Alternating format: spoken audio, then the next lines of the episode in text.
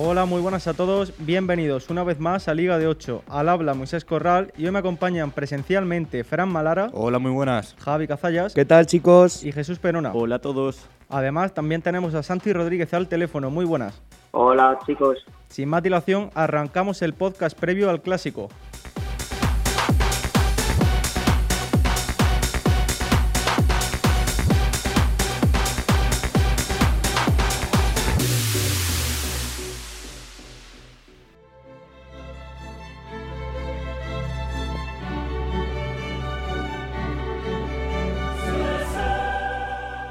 Hubo Champions esta semana que además ha sido la mejor para los equipos españoles en las tres jornadas que llevamos disputadas. El martes tuvimos el Atlético de Madrid 2, Liverpool 3. Derrota de los colchoneros que se complican su pase a octavos de final. El conjunto de Klopp se puso 0-2 en apenas 13 minutos, pero Antoine Griezmann empataría 20 minutos después, aunque pasaría de héroe a villano al ser expulsado por roja directa tras una patada en la cabeza a Firmino. Al final, un penalti riguroso daría la victoria al Liverpool. Y también el Shakhtar Donetsk 0, Real Madrid 5. El conjunto merengue da un golpe de autoridad en su compromiso europeo. Los de Ancelotti abrían el marcador con un gol en propia puerta por parte del conjunto local. Ya en la segunda parte, Vinicius fue el gran protagonista, marcando un doblete y dejando el gol de la jornada. Rodrigo y Benzema completaron la manita para dejar muy buenas sensaciones de cara al clásico del domingo. Ya el miércoles vivimos el Lille 0, Sevilla 0. tercer empate consecutivo en Europa de un Sevilla al que le sigue lastrando la falta de puntería. Los de Lopetegui fueron superiores y tuvieron mejores ocasiones, pero no encontraron el gol. Con este resultado consolidan la segunda plaza en el grupo G. Un Barça 1, Dinamo de Kiev 0. Partido muy pobre del conjunto de Ronald Koeman con lo justo para llevarse los tres puntos. Los azulgranas se adelantaron en el marcador con un tanto de Gerard Piqué en el minuto 36, un gol que vale oro y les coloca con opciones de pasar de ronda. Y un John Boys 1, Villarreal 4.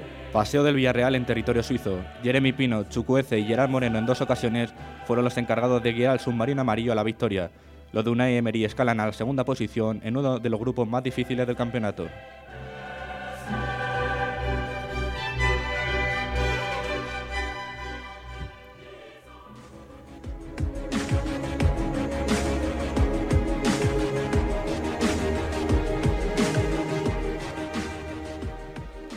Durante el día de ayer, la Europa League nos dejó el Real Betis 1, Bayer Leverkusen 1.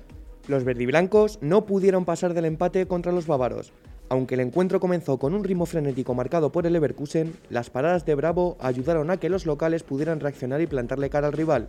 Borja Iglesias adelantaba al Betis desde el punto de penalti a falta de 15 minutos para el final, pero un desafortunado rebote en William Carballo hizo que Andrich marcara el 1-1 final. Y el Sturm Graz 0, Real Sociedad 1. Primera victoria Donostiarra en esta Europa League.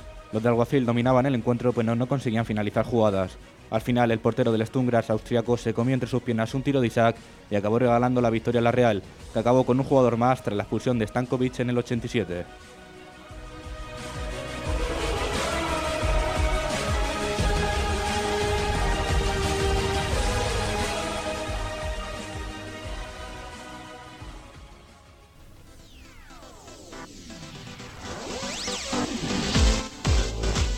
Recuerdo que llegamos ya al Ecuador de la fase de grupos y los puntos empiezan a ser vitales para algunos equipos. ¿Qué os ha parecido esta semana para los españoles y cómo han resuelto sus compromisos europeos?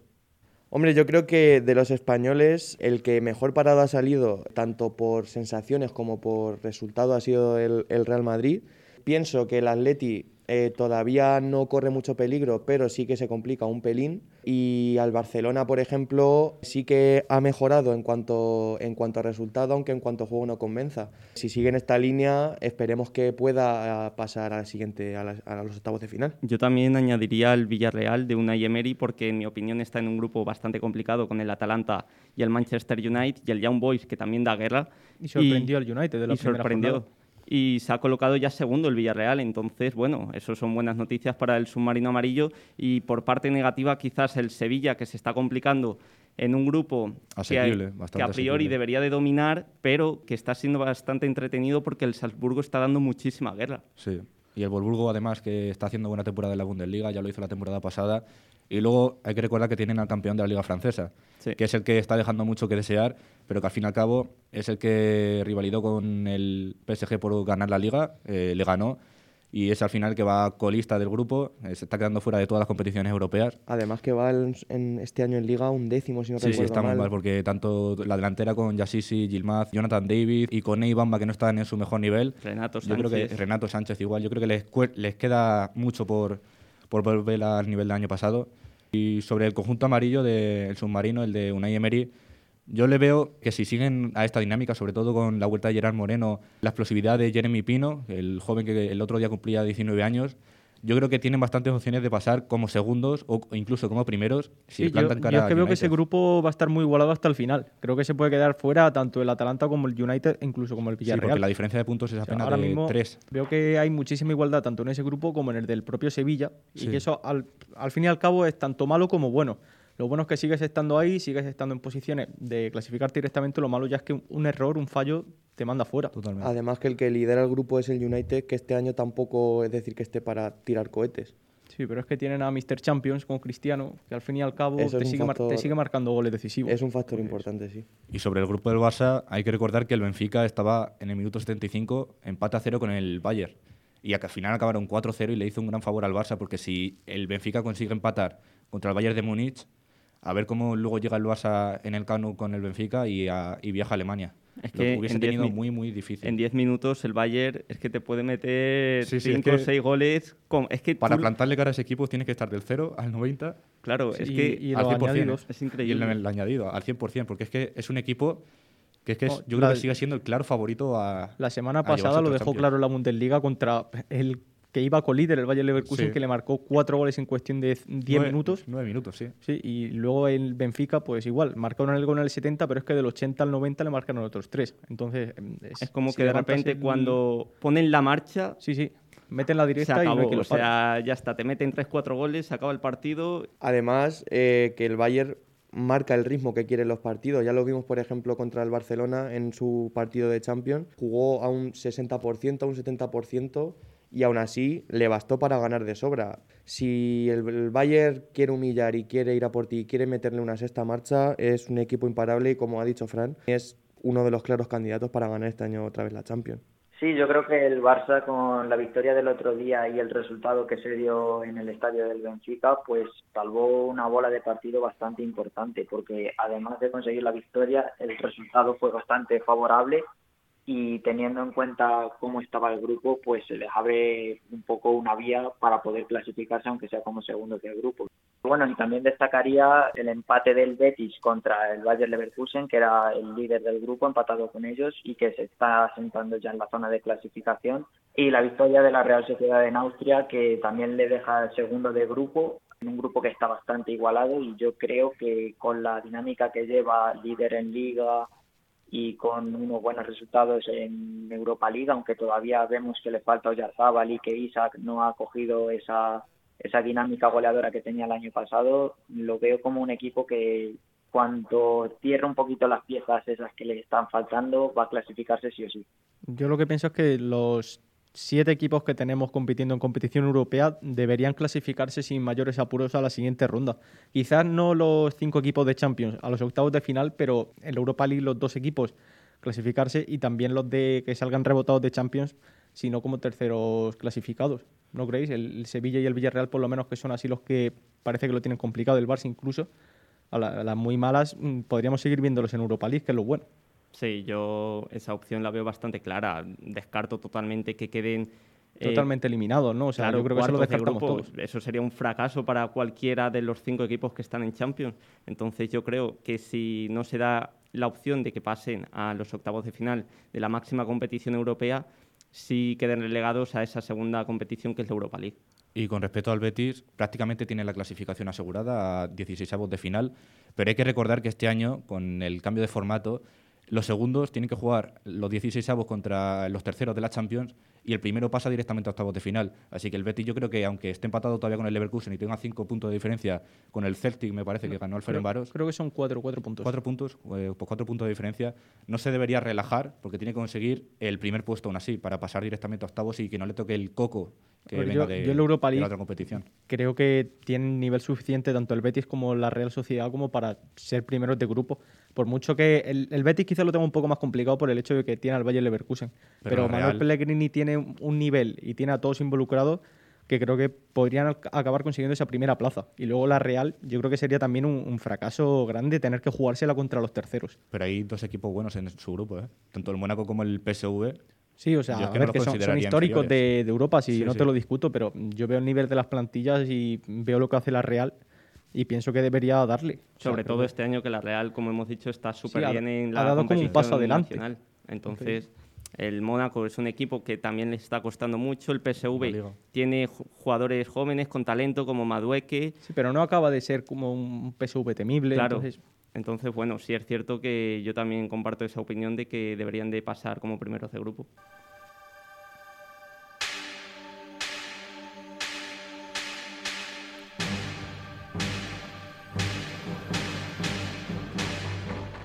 Nos vamos ya a la liga que regresa esta noche en la que es la jornada 10 con el Osasuna Granada. Dos equipos en dinámicas muy distintas miden fuerzas en el Sadar. Los rojillos buscarán su quinta victoria seguida en lo que está siendo un comienzo inmejorable mientras los de Robert Moreno buscarán salir de la zona de peligro con un resultado positivo.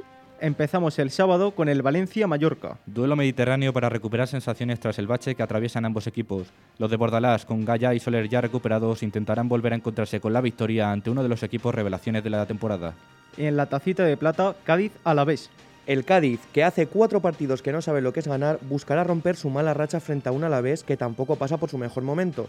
Los de Calleja, segundos por la cola, intentarán salir de los puestos de descenso a costa del conjunto andaluz. Sin duda un choque importante para ambos equipos. A media tarde espera el Elche español. Mucha fantasía, poca diversión para un Elche que tras realizar fichajes ilusionantes muestran cierta irregularidad en sus encuentros.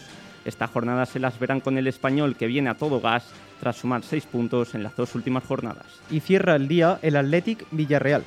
Duelo de históricos en San Mamés. Los vascos tratarán de acercarse al puesto de Europa League y los de Emery ascender puestos en los que no ha sido un comienzo deseado en la liga. Ya el domingo tenemos como aperitivo el Sevilla-Levante. Duelo a priori cómodo para los de Lopetegui en casa ante un equipo que no levanta cabeza ni con el nuevo entrenador. Javi Pereira buscará puntuar por segunda jornada consecutiva ante un club que viene de cosechar su tercer empate en la Champions y sin Jules Koundé ni en Nesiri. Y a las 4 y cuarto el plato fuerte, el clásico. Match ball para el conjunto azulgrana. Tras ganar al Dinamo de Kiev por la mínima, los de Kuman siguen sin convencer a su afición. Sin embargo, los de la capital llegan pletóricos tras su goleada en Champions con Benzema y Vinicius como mayor amenaza ofensiva. Uno de los partidos más atractivos del año en el que ambos equipos se dejarán la piel por llevarse el primer clásico de la temporada. Sigue la jornada con el Betis Rayo Vallecano. El Rayo busca rugir más fuerte que nunca en tierras andaluzas. Tras un inmejorable comienzo liguero, los de Iraola siguen soñando con Europa, pero el Betis de Pellegrini no se lo pondrá nada fácil en un campo que siempre es complicado. Y cierra la jornada dominical otro partidazo, Atlético de Madrid Real Sociedad. Partidazo con mayúsculas. La Real Sociedad, líder en solitario tras nueve jornadas, visita el feudo de unos colchoneros que intentarán ahogar sus penas tras la dura derrota en Champions ante el Liverpool. Ya el lunes cierra la fecha 10 el Getafe Celta. Duelo en la zona baja de la tabla. Partidazo el que viviremos en el Coliseum entre dos equipos que necesitan sumar de 3 en 3 si quieren permanecer en la máxima categoría española. Quique Sánchez Flores versus Cudet. No se lo pierdan.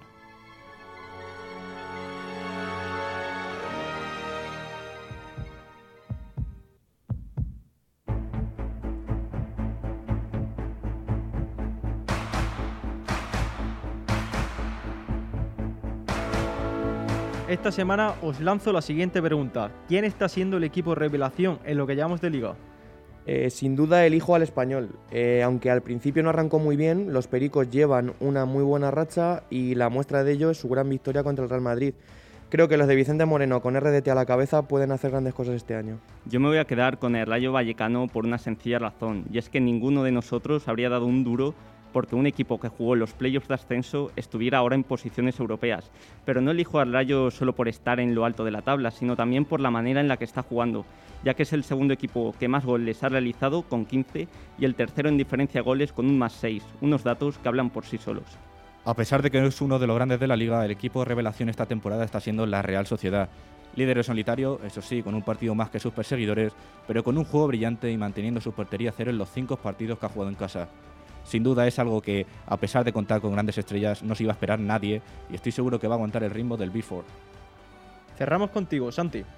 Bajo mi punto de vista, la gran revelación de la liga está siendo los Osuna. Estamos hablando que está quinto clasificado, Además ya venía de una gran temporada el año pasado, cuando muchos no dábamos un duro por ellos, quedó un décimo. Y esta temporada solo ha perdido contra Betis y Valencia, dos equipos que son mm, en principio superiores a Osasuna. No sé, yo creo que Osasuna no va a sufrir este año por mantener la categoría.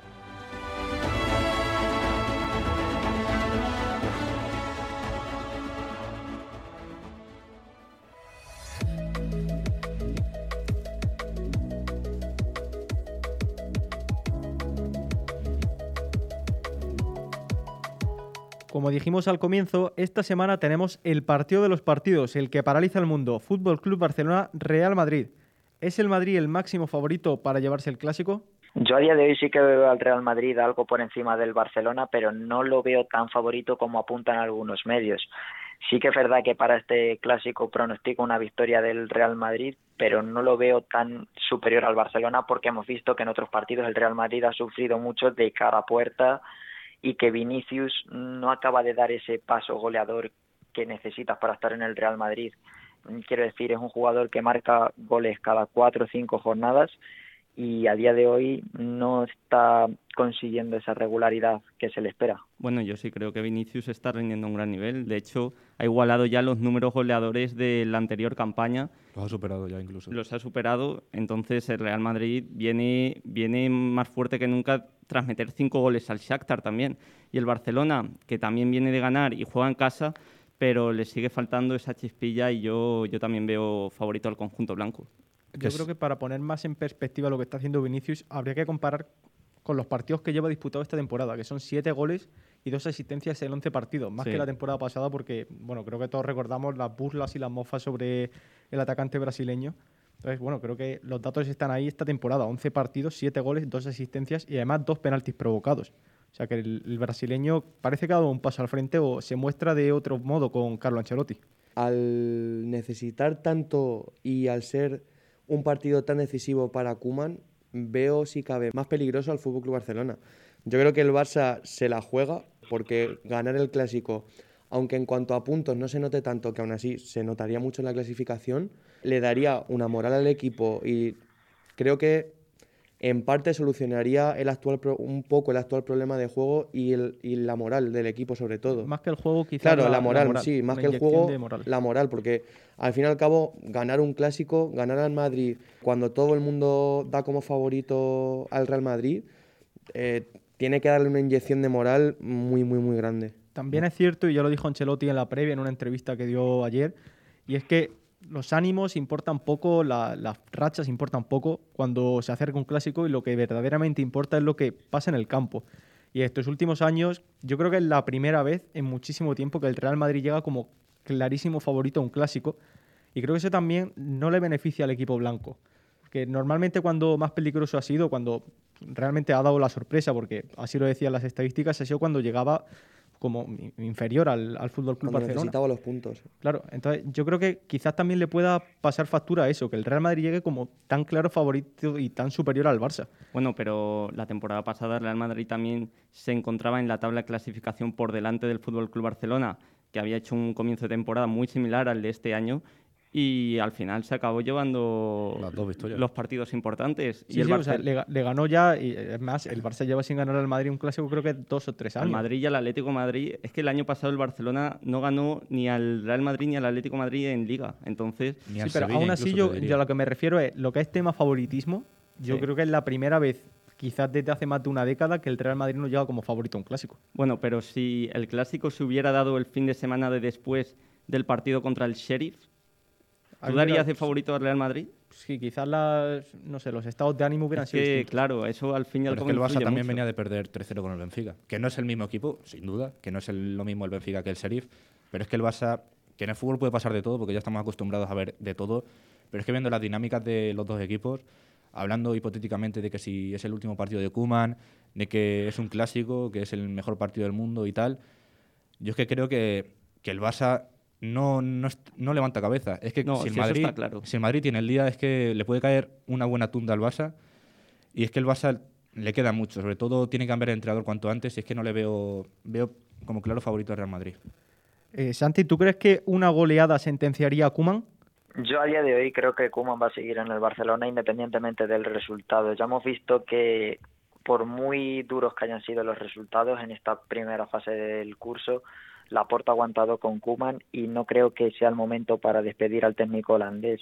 Yo es que creo que Kuman está ya sentenciado, pero no lo van a echar este año, sino que eh, cuando acabe el contrato, eh, al final de temporada, Kuman será ya relegado de su puesto como entrenador del Barcelona y ya Laporta traerá el que tenga en mente, ya sea Xavi, Ten Hag, que también se ha hablado, o los muchos rumores que hay en la prensa. Los nombres, las alternativas que se ofrecen tampoco dan una garantía de que vayan a llegar al equipo y lo vayan a revolucionar. Más que nada, unos por falta de inexperiencia y otros porque aunque tengan mucha experiencia, tampoco han conseguido ningún logro importante en los equipos que han estado. El momento clave fue el partido contra el Atlético Madrid, que todo el mundo daba por hecho que tras ese encuentro Kuman iba a ser destituido y curiosamente unas horas antes salió la porta diciendo que total confianza en el entrenador holandés lo que pasase y que para adelante. Entonces, claro, yo por eso digo lo que digo, porque a mí me da la sensación de que ese ha sido el momento en el que Kuman ha tenido más posibilidades de ser destituido este año y si no ha sido en ese momento no, no se va a Yo creo que solo hay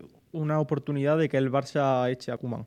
Y es que el llegado diciembre el Barça esté fuera de la Champions, me refiero que quede como tercero de grupo, y que en la liga haya sido una catástrofe que se encuentra a lo mejor a 10 puntos del líder. Y, Pierde 12 millones echando a Koeman y, es, que, yo creo que lo mejor es mantenerlo. El único supuesto en el que veo que se echa Koeman sería ese, que ocurra una catástrofe total en el Barça. que de suban a un interino, sí. no, que, no que traigan a Xavi o a cualquier otro nombre, sino que digan, pues vea, ya seis meses con este, intentamos arreglar la temporada y que en junio si viene Xavi que venga, si no otro. Yo es que eso lo veo muy, muy contraproducente para el equipo porque veo que tampoco le soluciona nada. O sea, más allá de a lo mejor sí en vez de quedar a 10 puntos, queda a 6. Pero es que incluso, eh, al fin y al cabo es lo mismo. Incluso yo creo que el gran perjudicado sería la porta, porque todo el mundo se le echaría encima diciendo, porque ahora sí y no hace tres meses que estábamos igual y ya lo veíamos venir. Yo también pienso igual que vosotros, o sea, al final Kuman es un entrenador que hemos visto que está prácticamente sentenciado, que no cuenta con la confianza de la directiva, pero no creo que lo vayan a echar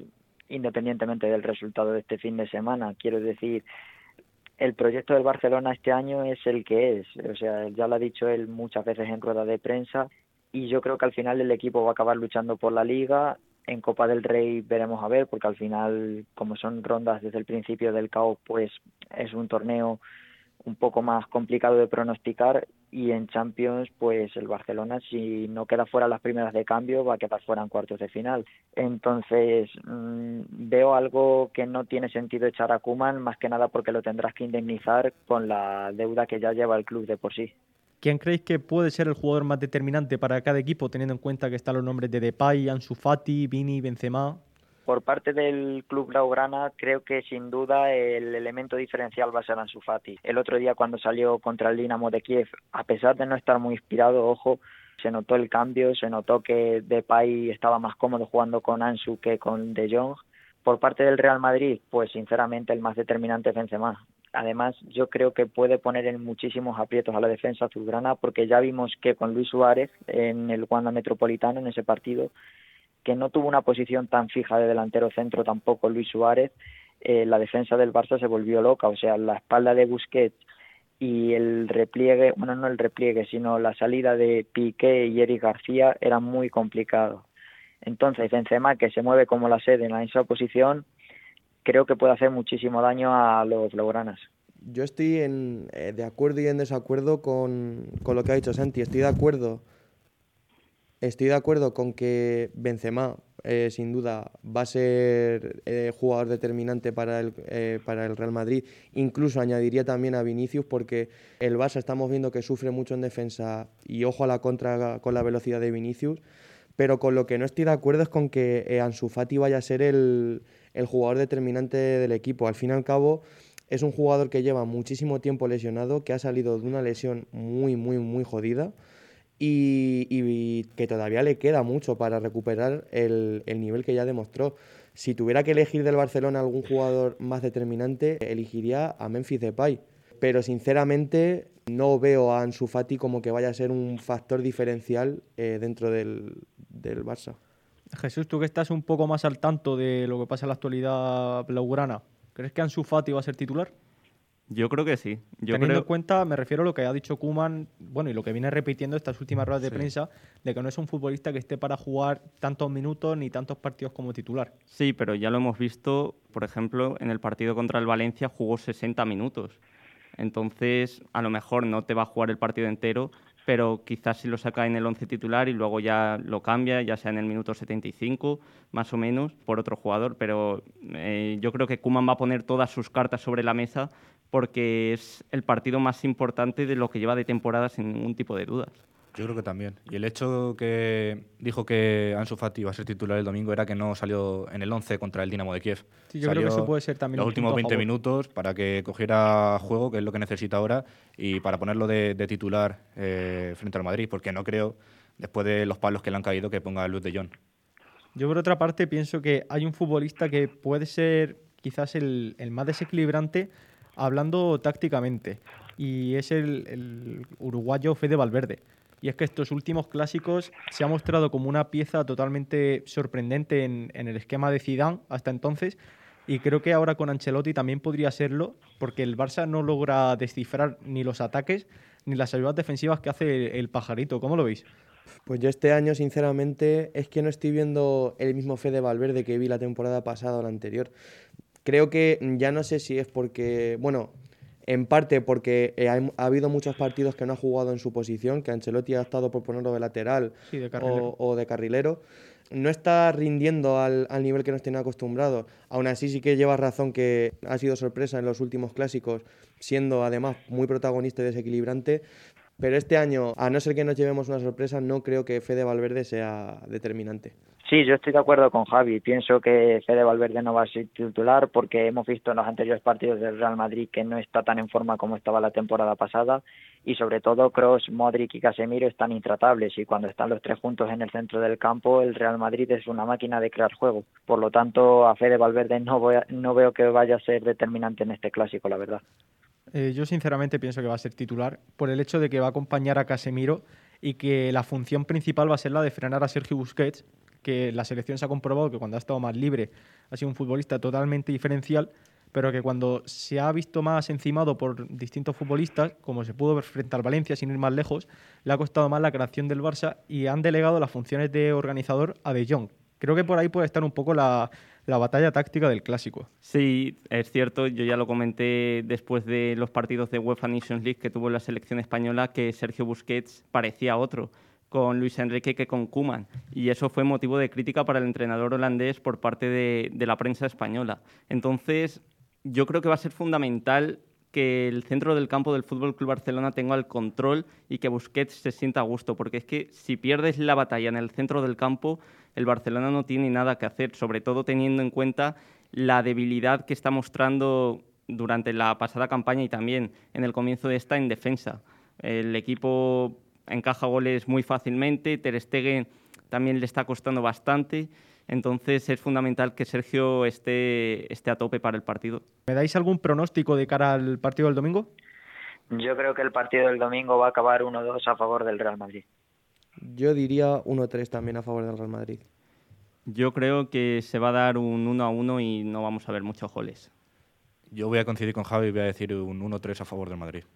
Si me tengo que mojar y el Real Madrid no levanta la mano del acelerador, que creo que por primera vez en mucho tiempo se puede dar el caso, veo que el, Real Madrid va, va a salir goleador del duelo contra el Barça y quizás se pueda llevar el clásico por un resultado que hace mucho tiempo que no se ve, quizás un 0-4, un 0-5 a favor de los blancos.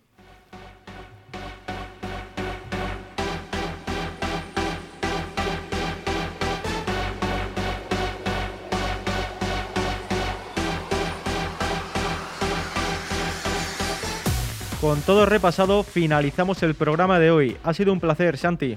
Un placer, chicos. Hasta la próxima. Javi, El placer mío, como siempre. Jesús Adiós. y Fran. Hasta la próxima. Hasta la semana que viene.